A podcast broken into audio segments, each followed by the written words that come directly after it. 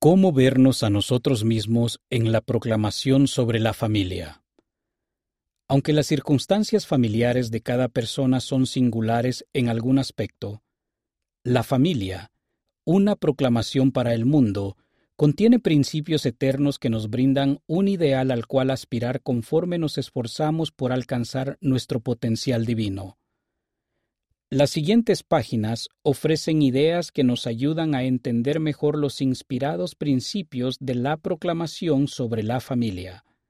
Si aplicamos tales principios a nuestras circunstancias de la mejor manera que podamos, seremos bendecidos mientras avanzamos hacia la vida eterna. 1. Cada uno de nosotros es parte de una familia eterna con un propósito divino. Sin importar cómo esté constituida nuestra familia terrenal, cada uno de nosotros es un amado hijo o hija procreado como espíritu por padres celestiales, quienes nos aman. Como parte de esa familia eterna, nuestro propósito divino es progresar hacia la perfección y finalmente lograr nuestro destino divino como herederos de la vida eterna. Salvo que se indique lo contrario, las citas corresponden a La familia, una proclamación para el mundo. Todos tenemos una naturaleza y un destino divinos. Porque el Espíritu mismo da testimonio a nuestro espíritu de que somos hijos de Dios. Y si hijos también herederos, herederos de Dios y coherederos con Cristo. Romanos capítulo 8, versículos 16 y 17. Todos somos hijos de padres celestiales. Somos hijos, pero ¿en qué familia y con qué padres? Podemos imaginarnos tal como fuimos, por más tiempo del que podemos suponer. Hijos e hijas que se relacionaban en nuestro hogar celestial con padres que nos conocían y nos amaban. Véase Henry B. Eyring, segundo consejero de la primera presidencia. La familia. Liaona, octubre de 1998, página 15. 2. Nuestra familia terrenal nos ayuda a alcanzar nuestro destino eterno. Dios nos dio familias a fin de ayudarnos a aprender y progresar a medida que procuremos progresar hacia la perfección y heredar la vida eterna. La familia es fundamental en el plan del Creador, y aunque ninguna familia es perfecta, Dios puede ayudarnos a progresar con la familia que tenemos. Dios nos dio familias para ayudarnos a regresar a Él. Aunque las familias terrenales están lejos de ser perfectas, brindan a los hijos de Dios la mejor oportunidad de ser acogidos en el mundo con el único amor de la tierra que se acerca a lo que sentimos en el cielo, el amor de los padres. Las familias son también el mejor modo de conservar y transmitir las virtudes morales y los principios verdaderos que tienen la mayor posibilidad de conducirnos de vuelta a la presencia de Dios. Presidente Henry B. Eyring Congregar a la familia de Dios. Liaona, mayo de 2017, página 20. La familia fomenta el progreso. El progreso individual se fomenta en la familia, la cual es la parte central del plan del Creador para el destino eterno de sus hijos. El hogar ha de ser el laboratorio de Dios para el amor y el servicio. Véase presidente Russell M. Nelson, presidente de la Iglesia de Jesucristo de los Santos de los Últimos Días. La salvación y la exaltación. Liaona, mayo de 2008, página 8. Podemos aprender sin importar cuál sea nuestra situación familiar. La realidad es que la mayoría de los miembros de la Iglesia no viven en una situación familiar perfecta. No tengo la certeza de que alguien viva en tal familia perfecta e ideal. Entonces, ¿por qué seguir poniendo énfasis al respecto? Porque la familia es nuestro destino y estamos sobre la tierra para aprender las habilidades necesarias para entablar vínculos familiares fuertes, sin importar cuál sea nuestra propia situación. El Señor les ve. Si le confían la vida a Él, su mano les guiará en cada paso del camino hasta que sean felices y sientan paz en cuanto a todos los deseos de su corazón. Hermana Sharon Eubank, primera consejera de la Presidencia General de la Sociedad de Socorro. A Letter to a Single Sister, Ensign, octubre de 2019, páginas 40 y 41. Descubra más. Lea lo que una madre soltera aprendió en cuanto a esforzarse por mantener una familia para siempre con sus hijos tras un divorcio devastador. Vaya a churchofjesuschrist.org diagonal go diagonal 92014. Mi familia fue suficiente para sus propósitos. Por Miranda Gabbats, Utah, Estados Unidos. Mi familia no es lo que llamaríamos la familia ideal. Mis padres se separaron cuando yo acababa de cumplir los once años así que me crió mi trabajadora y dedicada madre soltera. Me parecía que en la reunión sacramental resaltábamos como algo fuera de lo común. Cuando era adolescente, recuerdo haber asistido a una clase sobre la familia, una proclamación para el mundo, y haberme conmovido al oír a un líder de los jóvenes testificar acerca de las familias y llegar a obtener mi propio testimonio de que mi pequeña familia tenía la aprobación divina y de que podía brindarme todo lo que necesitara durante la existencia terrenal. Aún con ese conocimiento, algunos años después, me aterraba realizar el curso obligatorio de la Universidad Brigham Young sobre familias eternas. No quería sentarme a escuchar clase tras clase sobre cómo mi familia era inferior a lo ideal. Sin embargo, mi profesor comenzó la primera clase con estas palabras. Predicamos lo ideal, pero vivimos en la realidad y confiamos en que la expiación del Salvador compensa la diferencia. Sé que la familia es fundamental en el plan del Padre Celestial, incluso las familias que no alcanzan lo ideal, tal como lo experimenté cuando era adolescente, pueden ayudarnos a aprender y progresar. Al Salvador mismo lo crió un padrastro terrenal. Estoy muy agradecida de que Jesucristo pueda tomar nuestras familias no ideales y convertirlas en lo suficiente para cumplir sus propósitos para con nosotros. 3. Familia puede significar más que tan solo los padres y los hijos. Hay muchos vínculos familiares que pueden ser una mayordomía sagrada. Hermanos, hermanas, tías, tíos, primos, parientes políticos y otras personas pueden ejercer una influencia singular. Otros familiares deben brindar apoyo cuando sea necesario. El cultivar tales lazos familiares puede brindar el apoyo que sea necesario y estos pueden llegar a ser vínculos preciados. Podemos ser bendecidos por familiares a ambos lados del velo. Cuando digo familias, no me refiero solo al concepto moderno de una mamá, un papá y los hijos utilizo el término de la manera que el Señor lo usa, como sinónimo de parientes o de familias de múltiples generaciones, ya que cada persona tiene una familia. El plan de nuestro Padre Celestial para sus hijos se centra en esa clase de familia, con hijos que obtienen fortaleza de los antepasados de muchas generaciones atrás, y con padres que procuran bendecir a su posteridad durante generaciones venideras. Elder Bradley D. Foster, de los 70. Reunir, sanar y sellar familias. Discurso pronunciado en la Conferencia de Historia Familiar Roots Tech en Salt Lake City, Utah, Estados Unidos, 14 de febrero de 2015. Ustedes pueden bendecir su familia en diferentes funciones. Por la hermana Sharon Eubank, primera consejera de la Presidencia General de la Sociedad de Socorro. Las Escrituras están repletas de ejemplos de hombres y mujeres justos que marcaron una gran diferencia en la vida de la red familiar. Abraham, como tío de Lot, cambió la vida de éste. José de Egipto salvó a sus hermanos y a las familias de estos. Siendo ya adultas, las hermanas María y Marta fueron una bendición la una para la otra, así como para su hermano Lázaro. Ruth, como nuera, sustentó a Noemí, quien luego la bendijo eternamente mediante sus consejos. Elizabeth y María, que eran primas, se apoyaron mutuamente durante los desafíos inherentes a sus embarazos.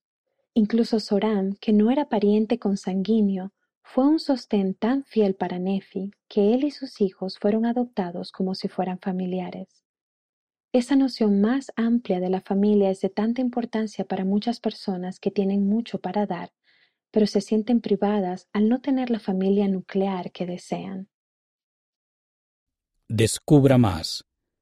Lea el modo en que el vínculo de una mujer con un antepasado mediante la historia familiar la ayudó a fortalecerse mediante el poder de la fe y de los relatos familiares. Leona, septiembre de 2018, páginas 36 a 39. 4. Ustedes pueden marcar la diferencia al iniciar o restaurar familias eternas. Las ordenanzas y los convenios sagrados disponibles en los santos templos hacen posible que las personas regresen a la presencia de Dios y que las familias sean unidas eternamente.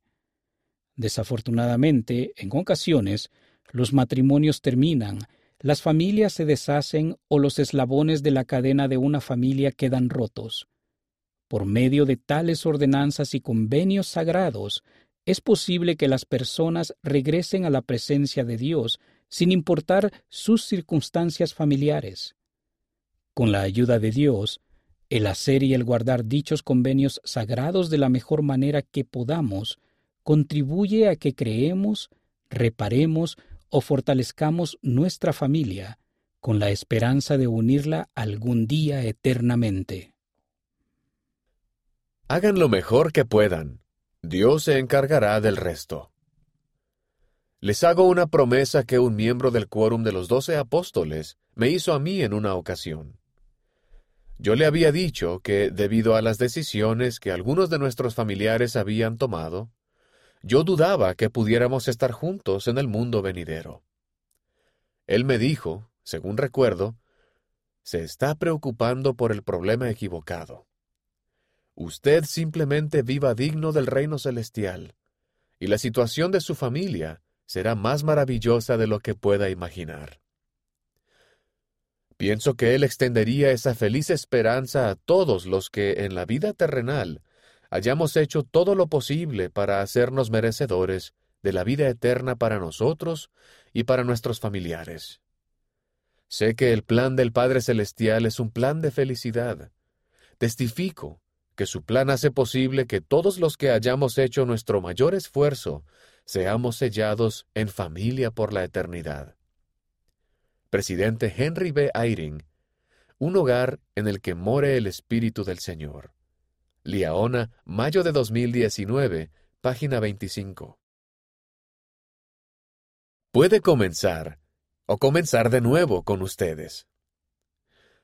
A ustedes que han experimentado la angustia de un divorcio en su familia, o han sentido que fueron defraudados, por favor recuerden que comienza con ustedes. Quizás se haya roto un eslabón en la cadena de sus generaciones, pero los otros eslabones rectos y lo que queda de la cadena son eternamente importantes. Ustedes pueden reforzar su cadena e incluso ayudar a restaurar los eslabones rotos. Esa labor se logrará uno por uno. Elder David A. Bednar, del Quórum de los Doce Apóstoles. Un eslabón conexivo. Devocional Mundial para Jóvenes Adultos, 10 de septiembre de 2017. Broadcasts.churchofjesuschrist.org 5. El matrimonio es una sociedad que requiere fe y oración. La proclamación sobre la familia afirma que el esposo y la esposa, como compañeros iguales, están obligados a ayudarse el uno al otro. No obstante, llegar a ser verdaderos compañeros en el matrimonio puede ser un desafío.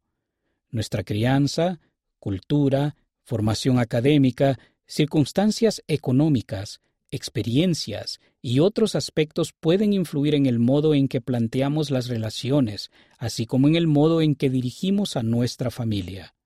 La proclamación enseña que los matrimonios y las familias que logran tener éxito se establecen mediante la fe, la oración, el arrepentimiento, el perdón, el respeto, el amor y otros principios conforme deliberamos en consejo y nos esforzamos juntos por atender nuestras circunstancias personales. El esposo y la esposa son compañeros iguales. El esposo y la esposa son compañeros iguales. Sus responsabilidades son distintas pero complementarias. La esposa puede dar a luz los hijos, lo cual bendice a toda la familia. El esposo puede recibir el sacerdocio, lo cual bendice a toda la familia. Pero en los consejos familiares, el esposo y la esposa, como compañeros iguales, toman las decisiones más importantes. Deciden cómo se enseñará y se disciplinará a los hijos, cómo se administrará el dinero, dónde vivirán y muchos otros asuntos familiares. Las decisiones se toman juntos, después de procurar la guía del Señor.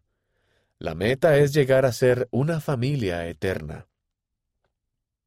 Elder Quinton L. Cook, del Quórum de los Doce Apóstoles. Jesús es mi luz.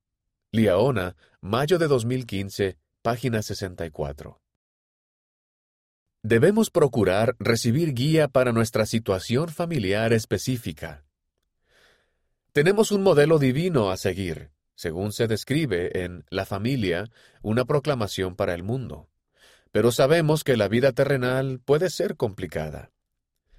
Cuando ustedes conocen la voluntad del Señor, pueden seguir adelante con fe para lograr su propósito personal. Una hermana podría recibir la inspiración de continuar sus estudios y asistir a la Facultad de Medicina, lo cual podría permitirle ejercer una influencia significativa en sus pacientes y realizar investigaciones médicas. A otra hermana, la inspiración podría guiarla a renunciar a una beca en una institución prestigiosa y en vez de ello, comenzar una familia mucho antes de lo que ha llegado a ser común en esta generación, lo cual podría permitirle ejercer una influencia significativa y eterna en sus hijos ahora. ¿Es posible que dos hermanas igualmente fieles reciban respuestas tan diferentes a las mismas preguntas básicas? Absolutamente. Lo que es adecuado para una mujer, tal vez no lo sea para otra. Por eso es tan importante que no cuestionemos las decisiones de los demás ni la inspiración detrás de ellas. Presidente M. Russell Ballard, presidente en funciones del Quórum de los Doce Apóstoles. Women of Dedication, Faith, Determination and Action. Conferencia de la Mujer, Universidad Brigham Young, primero de mayo de 2015. womensconference.byu.edu Descubra más. Aprenda más sobre lo que podemos hacer para fortalecer a nuestra familia. Lea o mire Unidos para llevar a cabo la obra de Dios. Por Jean B. Bingham, Conferencia General de abril de 2020. 6. El potencial de ser padres es parte del plan de Dios para llegar a ser semejantes a Él. Una de las maneras en que podemos llegar a ser más semejantes a nuestros padres celestiales es ser padres y madres. El primer mandamiento que Dios les dio a Adán y a Eva se relacionaba con el potencial que como esposo y esposa tenían de ser padres. Aunque el casarse y tener hijos no siempre sucede de acuerdo con lo que nosotros planificamos, no significa que no sea parte del plan de Dios. Para muchos de nosotros, el prepararse con fe y esperar en el Señor es una parte importante de llegar a ser lo que Dios desea que seamos. No teman la paternidad. Hace algunos años, una de nuestras jóvenes hijas, casadas y su esposo, nos hicieron a la hermana Rasband y a mí una pregunta muy importante que influye en la vida.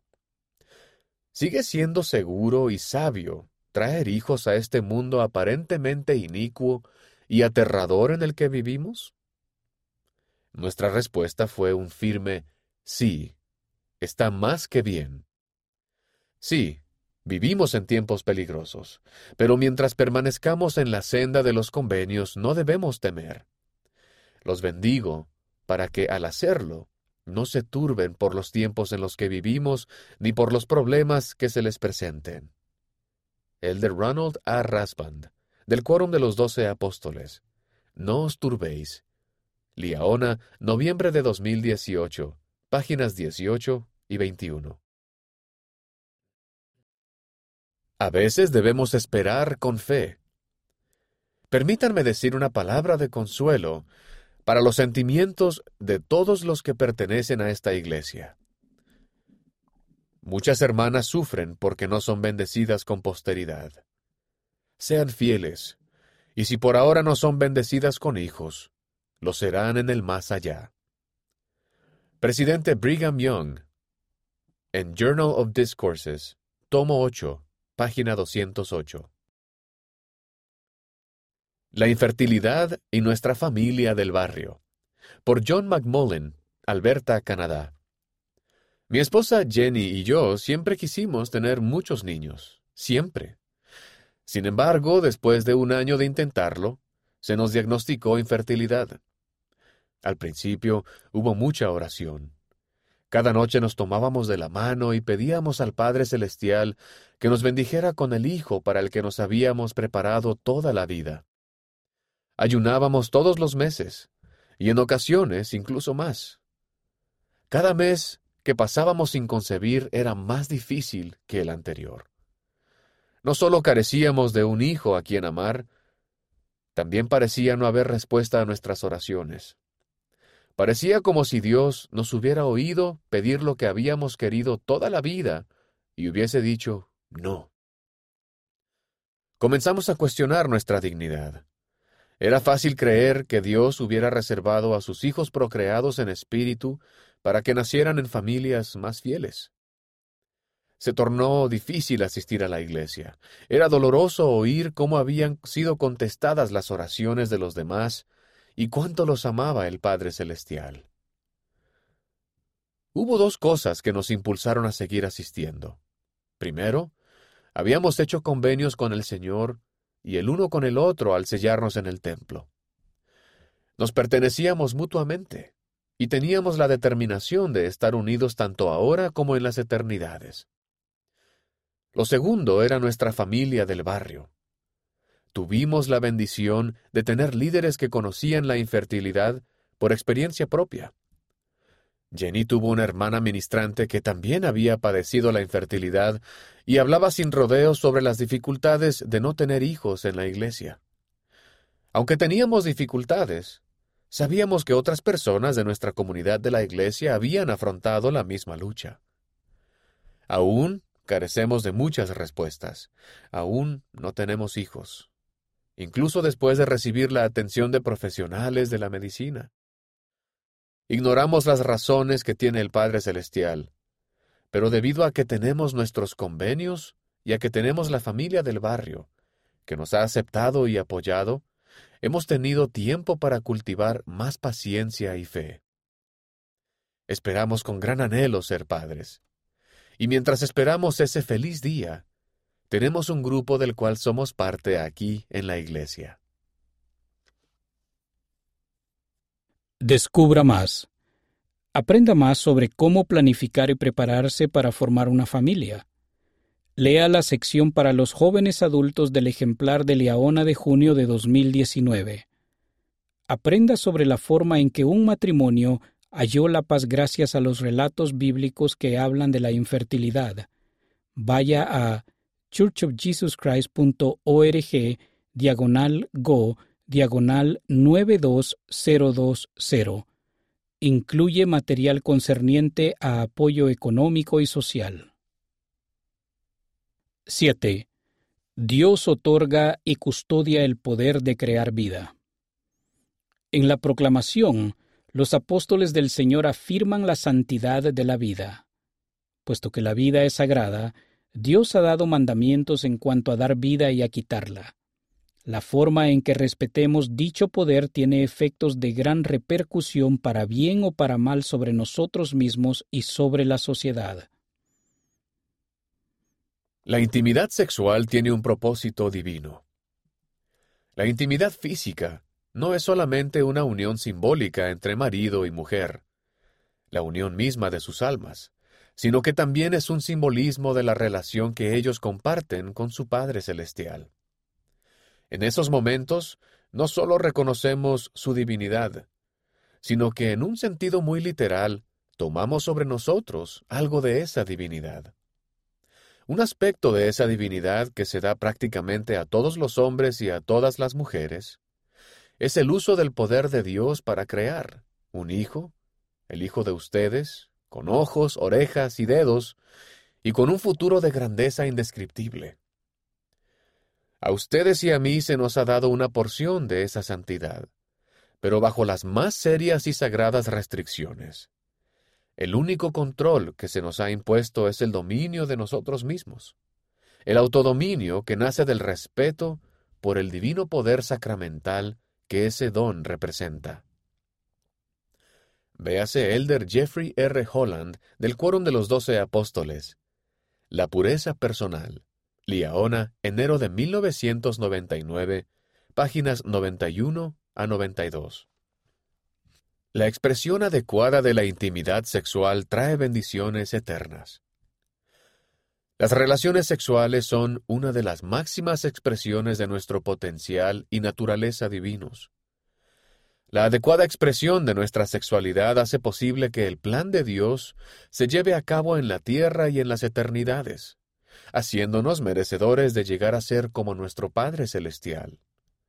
Dios promete la vida eterna a los fieles, la cual incluye el matrimonio eterno, hijos y todas las demás bendiciones de una familia eterna. Elder Dale G. Renland, del Quórum de los Doce Apóstoles, y Ruth Libert Renland, Los propósitos divinos de la intimidad sexual. Liaona, agosto de 2020, páginas 14 a 15. Descubra más Consulte el ejemplar de agosto de 2020 de Liaona para aprender más sobre la perspectiva de Dios en cuanto a la sexualidad, incluso sus propósitos divinos, su desarrollo adecuado y cómo enseñar a los niños al respecto. 8. La responsabilidad de ser padres es otorgada por Dios. Para ayudarnos a llegar a ser semejantes a Él, Dios ha dado a muchos de nosotros la oportunidad y la responsabilidad de ser padres.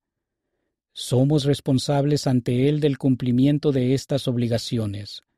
No obstante, también contamos con su ayuda al buscar la felicidad y el éxito en el matrimonio y en la vida familiar, conforme nos esforcemos por criar a nuestros hijos con amor y rectitud, y sostenerlos durante los desafíos que afronten. ¿Por qué es tan importante la función de los padres? Nuestras asignaciones más importantes y poderosas están en la familia. Son importantes porque la familia tiene la oportunidad, al comienzo de la vida de un niño, de poner sus pies firmemente en el sendero de regreso al hogar. Presidente Henry B. Eyring, ayúdenlos en el camino de regreso al hogar. Liaona, mayo de 2010, página 23. Nuestra familia necesita de nuestro apoyo. En efecto, nada está más íntimamente relacionado con la felicidad, tanto la nuestra como la de nuestros hijos, que la forma en que nos amemos y apoyemos unos a otros dentro de la familia.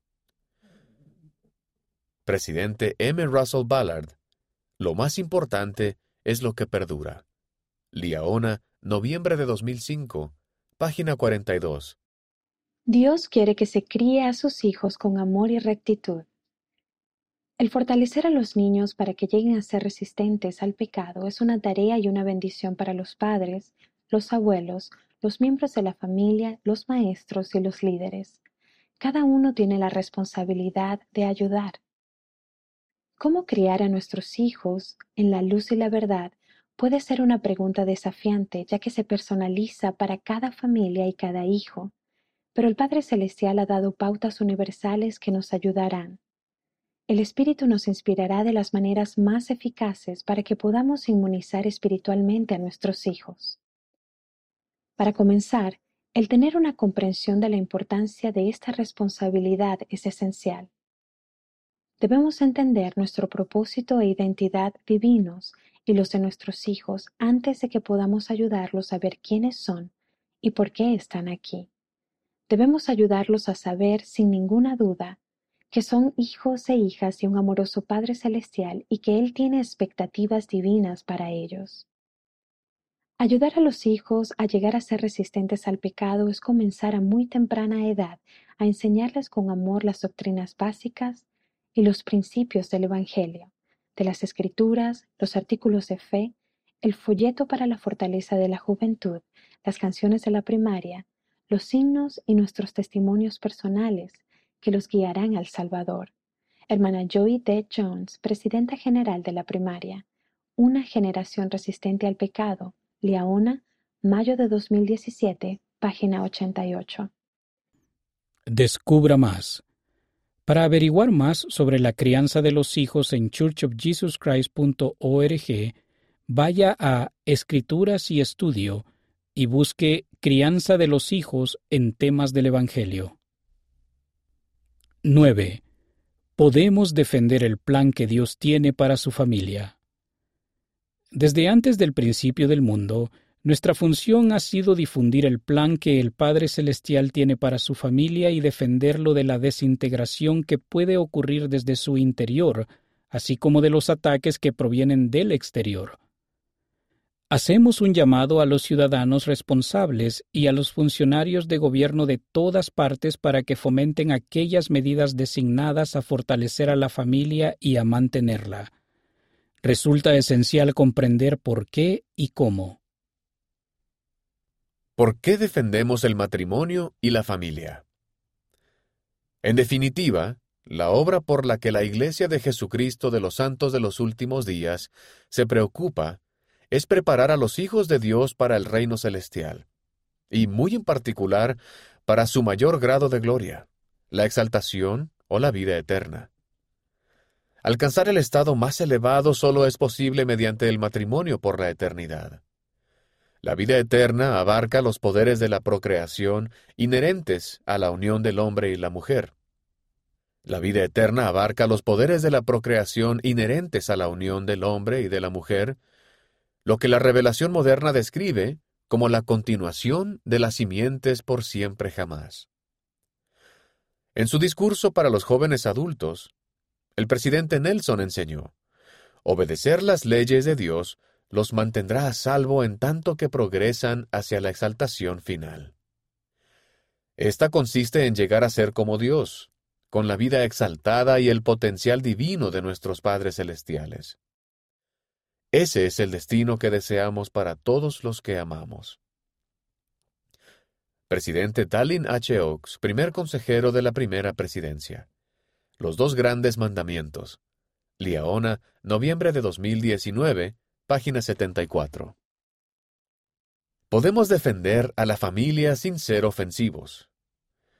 Cuando los creyentes promueven sus ideas en público, deben ser siempre tolerantes a las opiniones y la ideología de los que no concuerden con sus creencias. Los creyentes deben expresarse siempre con amor, demostrando paciencia, comprensión y compasión hacia sus adversarios. Los cristianos creyentes tienen el mandamiento de amar a su prójimo y de perdonar. Además, deben recordar la enseñanza del Salvador, bendecid a los que os maldicen, haced bien a los que os aborrecen, y orad por los que os ultrajan y os persiguen. Presidente Dallin H. Oaks. El equilibrio entre la verdad y la tolerancia. Liaona, Febrero de 2013, páginas 34 a 35. Descubra más. Lea sobre la experiencia de un matrimonio que defendió a la familia en Defendimos nuestro caso ante el Parlamento en el ejemplar digital de este mes.